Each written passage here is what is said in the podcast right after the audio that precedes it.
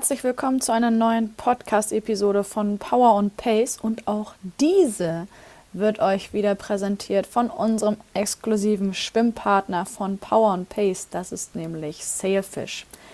Auf sailfish.com findet ihr nicht nur den passenden Neoprenanzug für Training und Wettkampf. Sailfish hat auch einen eigenen YouTube-Kanal, der sich Sailfish-Triathlon nennt, auf dem es wertvolle Tipps und Tricks rund um das Thema Schwimmen im Triathlon gibt. Ganz aktuell findet ihr dort eine Serie mit dem Namen Sailfish Academy. Diese beinhaltet sieben Videos mit Sailfish-Gründer Jan Sibbersen zum Thema Freiwasser, Schwimmtechnik, Equipment und vielem mehr.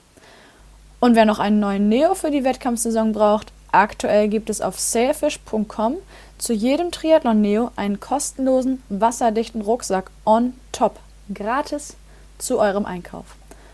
Alle Infos findet ihr selbstverständlich auch dieses Mal wieder in den Shownotes. Und jetzt starten wir mit der aktuellen Folge von Power and Pace. Es erwartet euch das Briefing zum Juni-Training. Viel Spaß dabei! Hey, liebe Power and Pacer da draußen. Es spricht euer Coach Björn und ich heiße euch herzlich willkommen zum äh, allmonatlichen Briefing für in diesem Falle das Training Juni. Und sind wir mal ganz ehrlich, also welches Trainingsbriefing könnte denn spannender sein als das Training für den Juni, weil das, oder zumindest mal für einen Großteil der Leute, weil das wahrscheinlich für viele von euch irgendwie so jetzt wirklich die absolute heiße Phase ist. Vielleicht startet ihr irgendwo in Hamburg, in Rot, in Frankfurt, also wundert euch nicht, klar, Frankfurt ist nicht im Juli, also ihr habt da nichts verpasst, aber es ist nun mal so, dass auch das Frankfurt-Rennen in den nächsten Trainingsplan fällt. Also der Trainingsplan geht bis zum 2. Juli, das kann ich schon mal vorweg sagen. Und wir haben natürlich noch viele tolle Mitteldistanzen, äh, die anstehen. Wir haben auch viele, äh, die eine oder andere olympische Distanz, die ansteht. Also von daher wirklich so die heiße Phase des Rennens machen. Und zugleich natürlich auch, das sei an der Stelle erwähnt, für alle die, die ähm, sich des Printplans oder der Printpläne bedienen, der 25.06., Klammer auf, Wochenende Challenge Rot, ich glaube auch Wochenende Walchsee Mitteldistanz, wenn ich nicht ganz falsch bin, fantastisches Rennen, ähm, ist gleichzeitig auch der Hauptwettkampf in den Printplänen. Das heißt, auch für euch steht eben jetzt gerade die, die heiße Phase beziehungsweise die akute Wettkampfvorbereitung an. Ich darf es einmal ganz kurz sagen, für alle die, die jetzt vielleicht ähm, noch in der Phase sind, dass sie irgendeinen Vorbereitungswettkampf oder ähnliches einschieben. Ihr findet auf powerandpace.de auch ähm, gewisse Schnipsel, also Schnipsel, Trainingsplan, Schnipsel auf Today's Plan, die ihr euch runterladen könnt, wenn ihr nach einer akuten Wettkampfvorbereitungswoche oder sogar nach zwei Wettkampfs Wettkampfsvorbereitungswochen, wenn ihr euch auf eine Mitteldistanz vorbereitet, sucht dann findet ihr die auf Power and Pace, könnt die quasi in euren Trainingsplan laden und das macht ihr immer dann, wenn ihr sagen würdet, naja, ich habe hier einen Vorbereitungswettkampf, ich sag mal irgendwo vielleicht am, weiß ich nicht, 4. Juni zum Beispiel oder am 11. Juni. Ich habe aber nicht mein Haupttraining darauf ausgerichtet, sondern habe mein Haupttraining zum Beispiel auf den 2. Juli in Frankfurt ausgerichtet. Und äh, dann könnte euch dieser Schnipsel helfen. Also Schnipsel heißt jetzt in dem Fall einfach nur, dass das entweder eine einwöchige oder zweiwöchige, in Abhängigkeit der Distanz, wo es Sinn macht, auch über mehrere Tage in irgendeiner Form eine Taperphase zu haben, äh, diesen Wettkampf oder diesen Trainingsplan dann letztendlich in eure Trainingsplattform laden und dann euren angestammten Juno-Plan äh, etwas mehr auf den, auf, auf den Vorbereitungswettkampf ausrichten. Ich möchte gerne heute, also die Basics vielleicht vorweg, der Trainingsplan Juni, das sei immer gesagt, der geht über vier Wochen, der endet am 2. Juli, das heißt der erste anstehende Trainingstag, also der, der erste äh, Montag im Juni-Trainingsplan ist der 5. Juni, also das heißt, wenn ihr in Hamburg gestartet seid, dann äh, ja, könnt ihr euch erstmal natürlich sowieso erholen äh, und gönnt euch mal ein, zwei Wochen irgendwie ein bisschen Pause, bevor euch dann im Juli, ich darf gleich schon mal einen kleinen Ausblick geben, die ein oder andere, das ein oder andere Schmankerl erwartet, wie ihr euch dann ähm, zumindest weiter bewegen könnt, je nachdem. Ähm, also es muss ja dann nicht direkt schon wieder ein Training sein für einen nächsten zweiten Hauptwettkampf. Vielleicht, und ja, ich sage es einfach schon mal, bereitet ihr euch auch auf einen Herbstmarathon vor, weil dann werdet ihr im Juli das Angebot finden, um da ähm, diverse Marathons laufen zu können. Und genau, dann äh, geht der Plan bis zum 2. Juli, also exakt über vier Wochen. Ähm, ihr findet natürlich die Spezifikation für den jeweiligen Wettkampf, solltet ihr jetzt nicht in Rot starten am 25.06., sondern in Frankfurt oder vielleicht irgendwie später auch noch bei anderen Rennen in der vermeintlich zweiten Saisonhälfte, dann findet ihr die alle online. Und das sind eigentlich die Basics. Ansonsten ist der Plan so aufgebaut und ich brauche jetzt gar nicht zu sehr in die Aufbaudetails gehen, weil wir jetzt wirklich so viele unterschiedliche Pläne vorliegen haben. Also ich will es nur einmal kurz erwähnt haben, aber wir haben äh, sicherlich noch eine Trainingswoche in der ersten Woche anstehen, wenn wir den vermeintlichen Haupttrainingsplan in Print oder für äh, eben Rot verfolgen.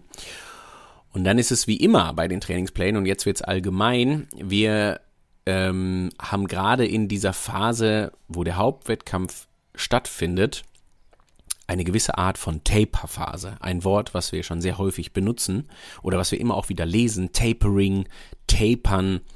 Ähm, zugegeben, ich kann nicht mal sagen, was es übersetzt großartig bedeutet und ich finde die Begrifflichkeit auch ähm, ja, jetzt gar nicht mal zugegeben so richtig wichtig, sondern ich möchte euch viel, viel mehr die Inhalte an die Hand geben, was ihr aus dieser, aus dieser Phase bestenfalls mitnehmen solltet, wie ihr da reingehen solltet und wie ihr das gerne auch abwandeln könnt wenn gewisse organisatorische Hürden vorliegen. Liebe Grüße an alle Power and Pacer, die ich im Kraichgau getroffen habe bei der Mitteldistanz.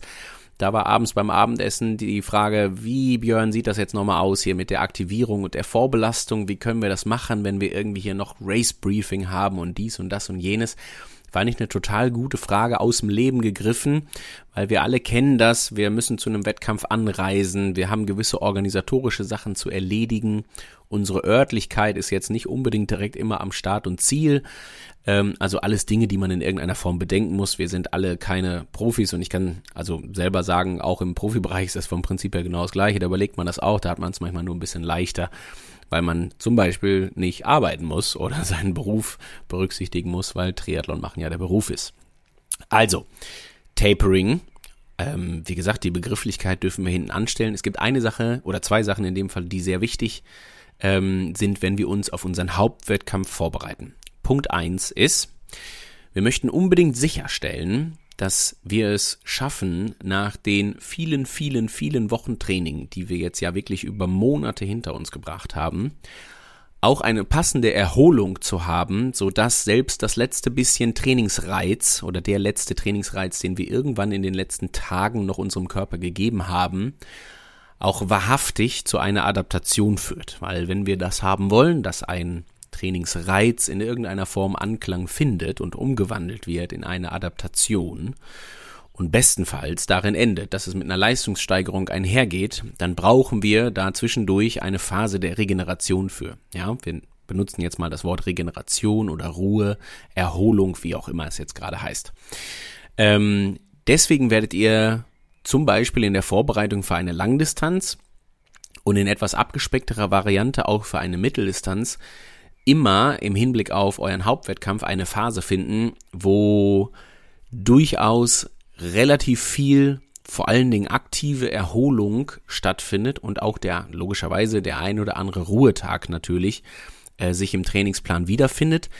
Ihr werdet auf gar keinen Fall eine Phase finden, wo ihr jetzt für wirklich fünf Tage lang die Füße hochlegt und gar nichts macht. Das ist mir persönlich immer besonders wichtig. Also wenn wir hier von Erholung, Regeneration, Recovery, äh, was auch immer was sprechen, dann halte ich es für sehr, sehr wichtig, dass wir zwar das Trainingsvolumen in jedem Falle im Vergleich zu gewohnten Hochbelastungswochen deutlich reduzieren, sehr gerne auch in der Erholungsphase oder Regenerationsphase auch die Trainingsintensität entsprechend runterschrauben, einfach um die allgemeine Trainingsbelastung oder den Trainingsstress oder den Impact, den wir erfahren im Training, ein kleines bisschen oder nicht ein kleines bisschen, sondern deutlich geringer zu halten, damit eben diese Adaptation stattfinden kann. Ich finde es trotzdem wichtig, das aktiv zu machen und eben Grundlageneinheiten zu fahren, zu schwimmen, zu laufen, ähm, weil ich ein großer Fan davon bin, dass der ganze Stoffwechsel, also auch der Energieverbrauch, ähm, der, ja, nicht nur der Energieverbrauch, sondern auch die passende Energiezufuhr auch entsprechend verstoffwechselt wird und so weiter. Weil würden wir jetzt wirklich komplette Ruhe machen, dann geht das immer auch so ein bisschen damit einher, dass wir ja, vielleicht auch etwas größere Auswirkungen auf unseren Hormonhaushalt haben, weil wir so von sinngemäßen 100 auf 0 kommen, was immer dann wichtig ist, wenn wir, wenn es zum Beispiel später um den Appetit nicht zuletzt geht, das Hungergefühl. Äh, ich bin mir relativ sicher, dass das bei euch auch in Ruhephase gleich bleiben wird. Wer es gewohnt ist, irgendwie vielleicht 4.000, 5.000 Kalorien am Tag zu essen, der wird es auch weiterhin machen, auch wenn er auch wenn er Ruhe hat, weil er das, ja, wie gesagt, einfach gewohnt ist, der Körper darauf eingestellt ist, die Hungersignale eben entsprechend gesendet werden oder die Appetitsignale sinngemäß. Ähm, Haken ist dann, wenn man so gar keine Bewegung hat, ähm, dann ja, fühlt man natürlich auch, hat man eine positive Energiebilanz, würden wir positiverweise sagen, was grundsätzlich auch überhaupt nicht schlimm ist, das darf man auch ruhig mal haben.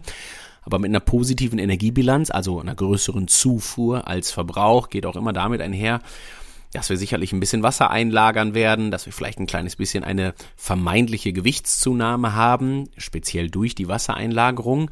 Das ist grundsätzlich überhaupt nicht schlimm, aber wir versetzen uns einfach mal gerade in das Gefühl, wie das ist, wenn wir ja, vielleicht dann doch etwas mehr essen jeden Tag, als wir jetzt gerade an Energie verbrauchen. Dazu uns die Bewegung fehlt, wir also demnach ein bisschen mehr rumsitzen, liegen, vielleicht sogar dann auch vielleicht sogar noch mehr arbeiten, was nicht unbedingt das das Ziel sein sollte, dann können wir uns alle überlegen, wie sich das nach fünf Tagen anfühlen wird. Ne? Dann sitzen wir auf heißen Kohlen, wollen uns eigentlich bewegen und so weiter und so fort. Und diesem natürlichen Drang sollten wir uns hingeben. Also da möchte ich überhaupt nicht, dass da irgendwer gezwungenermaßen jetzt gerade denkt, er müsse Pause machen. Von daher, Phase 1 im Zuge des Taperings tut mir sehr gerne den Gefallen, bewegt euch aktiv, Tut mir vor allen Dingen auch sehr gerne den Gefallen und lasst euch ein kleines bisschen vom Gefühl leiten. Ja, ist, ähm, ich weiß, für den Triathleten nicht immer einfach. Gefühl ist nicht messbar. Da gibt's nicht unbedingt eine Metrik für und so weiter und so fort. Deswegen ist es vielleicht auch nicht ganz greifbar oder man weiß nicht so richtig, was man damit anfangen soll. Deswegen umschreibe ich's mal. Ich mache ein Beispiel. Der Mittwoch, unser bekannter ja durchaus Radtag in der Woche, also unter der Woche ist ja meistens Mittwoch eine Radeinheit geplant. Ähm, wenn da jetzt draufsteht, wir sind jetzt gerade noch elf Tage vorm Rennen sinngemäß, also in Woche T minus zwei, also nicht die Rennwoche, sondern der davor, und da drauf steht eine Stunde G1 fahren, dann macht davon abhängig, wie es euch geht, wie lange diese G1-Einheit dauert. Also wenn ihr sagt, boah, ich habe unendlich lange gebraucht, bis ich in dieser Einheit überhaupt drin war, bis ich gefühlt richtig warm gefahren war, bis die Herzfrequenz gegebenenfalls ein bisschen nach oben gekurbelt wurde und so weiter. Und wenn ihr dann sagt, so, ah, nach einer Dreiviertelstunde lief's rund, und dann bin ich aber einfach mal noch eine halbe Stunde gefahren oder ich habe das draußen gemacht und das Wetter war so fantastisch, weil irgendwie der Sommer endlich da ist und ich habe aus der Stunde anderthalb gemacht zum Beispiel oder vielleicht sogar zwei dann ist das grundsätzlich erstmal total gut und fein, wenn es am Ende mit einem positiven Gefühl endet. Ja, also seid da bitte nicht zu sklavisch, sondern lasst das Gefühl mal ein kleines bisschen walten. Am Ende steht alles unter dem Stern der Erholung, was wiederum, um eine kleine Grenze zu liefern, ausschließen würde, dass man unter der Woche jetzt noch irgendwelche großen Drei-Stunden-Einheiten fährt, weil dann geht's auf jeden Fall auch wieder mit viel Energieverbrauch einher. Und dann stellt sich auch so ein bisschen die Frage, ob der Körper da wirklich, also ausgehend von einer drei Stunden Einheit mit ordentlich Energieverbrauch jetzt noch so richtig, richtig die Regeneration stattfinden lassen kann. Also das wäre dann ja schon fast eher wieder ein sehr ordentlicher Trainingsreiz und den würde ich jetzt an der Stelle eben vermeiden wollen. Für alle anderen Sachen, wie gesagt, sehr gerne auch mal so ein kleines bisschen in sich reinhören, ein kleines bisschen schauen, wie man sich so fühlt, ähm, wie die Beine sich anfühlen, wie müde man ist. Müdigkeit sehr gerne auch zulassen. Also im Sinne von, wenn einem danach ist, dass man vielleicht dann irgendwann am Donnerstag, am Ruhetag, wenn man ihn denn hat, äh, vielleicht einfach mal einen Mittagsschlaf einlegt, wenn man ihn denn einlegen kann, ist natürlich immer ein organisatorisches Ding einfach auch mal machen. Ja, also es, äh, bitte seid äh, scheut nicht davor zurück, dass es passieren kann, dass gerade mit diesem reduzierteren Trainingsvolumen am Ende auch so die Müdigkeit ein kleines bisschen mehr kickt und man vielleicht müder ist, als man sich normalerweise in einer Erholungsphase vorstellen könnte, müde zu sein. So, Jetzt sind das natürlich alles Faktoren, wo man sagen muss, na ja, gut, also ich spreche hier von müde, was irgendwie schön ist, weil es trägt am Ende zur Erholung bei. Also die, die Trainingsmüdigkeit, sage ich mal, beziehungsweise die durch die Erholung. Jetzt nicht müde, weil man irgendwie vielleicht mental sich zu sehr anstrengen musste in den letzten Tagen. Das müde meine ich nicht, sondern das gesunde müde. Und klar ist natürlich auch, mit müde können wir keine Rennen machen. Ähm, und deswegen kommt jetzt Phase 2 beim Tapern und das ist das, was anschließend extrem wichtig ist. Das nehme ich dann wieder die Aktivierung. Also was wir irgendwann wollen ist, wir haben die Erholung gehabt, die Anpassung findet statt, die Proteinbiosynthese, die mitochondriale äh, Biogenese äh, hat irgendwie hier gerade Anwendung gefunden, die Muskulatur ist vorbereitet, das kardiovaskuläre System ist bereit. Und was wir jetzt machen wollen, ist, wir wollen es aus dieser Müdigkeit wieder rausholen oder aus dieser Erholungsphase, aus der Regeneration. Deswegen brauchen wir eine Aktivierung. Aktivierung ist alles, was hilft, was irgendwie in gewisser Form diesen, ich beschreibe es mal wieder, diesen Tonus zurückbringt. Tonus würde heißen, die Muskulatur sinngemäß wabbert nicht nur so rum, die hängt dann nicht nur, da ist keine Spannung drauf, sondern wir schaffen es irgendwann, dieses gesunde Spannungsempfinden wiederzubekommen. Also nicht die Wadenverhärtung, das wäre zu viel Spannung, sondern halt wirklich dieses gesunde Spannungsgefühl, wo wir sagen können, alles klar, ich kann, wenn ich wenn ich, wenn ich möchte, dann kriege ich die Muskulatur angesteuert, ich kriege da Spannung rein, äh, ich weiß, dass ich was von der verlangen kann, je näher ich dem Wettkampftag komme. Und das ist das, was wir dann wirklich auch, je näher wir dem Wettkampf kommen, irgendwo auch immer mal wieder haben wollen. Deswegen kann es gut sein, dass zum Beispiel die Einheiten unter der Woche in der Wettkampfwoche gegebenenfalls intensiver sind als noch in der Woche davor, weil wir einfach dafür sorgen wollen, ja, wie gesagt, dass die Spannung wieder reinkommt. Wir werden dann immer noch mal eine Phase haben, wenn wir diese Spannung haben, dass wir noch mal ein, zwei Tage haben, so je näher wir dem Wettkampf kommen, wo ich es sehr gerne noch mal mit einem Ruhetag plane, also der Donnerstag vor einem Rennen ist eigentlich ein klassischer Ruhetag, wenn dann am Freitag, ich gehe jetzt von einem Rennen am Sonntag aus, ähm, gegebenenfalls nochmal zwei Einheiten folgen, also irgendwo eine kleine Vorbelastung im Schwimmen, vielleicht auch nochmal eine kleine Regenerationsfahrt. Ganz entscheidend wichtig ist jetzt für euch, dass im Speziellen so, ich gehe jetzt mal auf die letzten drei Tage vor dem Rennen ein, also Sonntag ist Rennen, also Donnerstag, Freitag, Samstag, ein gewöhnlicher, oder gewöhnlich gibt's in dem Fall nicht, aber ein exemplarischer Rhythmus könnte sein, dass der Donnerstag ein Ruhetag ist, dass man den nutzt für, und das ist jetzt ganz wichtig, für irgendwas im Bereich von Mobilität, vielleicht nochmal ein kleines bisschen Stabilitätsübung machen und so weiter und so fort. Wirklich nicht vernachlässigen bitte und äh, sich dann vor allen Dingen in allen drei Disziplinen einmal so wirklich diese finale Vorbelastung holt. Äh, das würde ich immer dann machen, wenn man schon bestenfalls am Wettkampfort angekommen ist. Das macht sicherlich Sinn. Wenn man jetzt eine ganz kurze Anreise hat, wenn man aus Bremen kommt und man fährt freitags nach Hamburg, weil am Sonntag das Rennen ist, dann kann man gerne auch noch zu Hause schwimmen. Das macht es gerade beim Schwimmen manchmal auch durchaus leichter. Ähm, weil gewohnte Bedingungen und so weiter und so fort. Man kennt das Bad, die Öffnungszeiten etc. Ähm, und dann gibt's ja so diese finale Vorbelastung, die wir dann immer gerne am Tag vorher planen. Ich will eins schon mal vorweg sagen, ich habe sehr gute Erfahrungen gemacht, die Vorbelastung am Tag vor dem Rennen zu machen, weil dann geht man da raus, hat den Tonus, den man dann nächsten Tag abrufen kann. Aber klar ist auch an der Stelle, ich habe eben von Gefühl gesprochen, jeder, der für sich das Gefühl hat oder die Erfahrung gemacht hat, dass er das vielleicht eher dann zwei Tage vorm Rennen macht und am Tag vorm Rennen noch ein bisschen ruhiger macht und vielleicht eher weniger Belastung hat, oder vielleicht nur aktive Erholung betreibt, dann ist das auch völlig fein. Also es gibt kein äh, richtig oder falsch, außer das, was für euch in der Situation, für jeden Einzelnen von euch richtig ist. Wie gesagt, meine Erfahrung ist, ich lasse das auch jedem Profi immer frei und am Ende einigen wir uns immer drauf, dass das am Tag vorher schon cool ist. Ähm, aber sollte da jemand irgendwelche anderen Erfahrungen gemacht haben, dann die bitte gerne ausleben. So, dann ist es so, die letzten drei Tage, die bieten genügend Flexibilität, um auch diverse Einheiten hin und her zu schieben. Ich bin immer kein Fan von so drei Trainingseinheiten am Tag vor dem Rennen.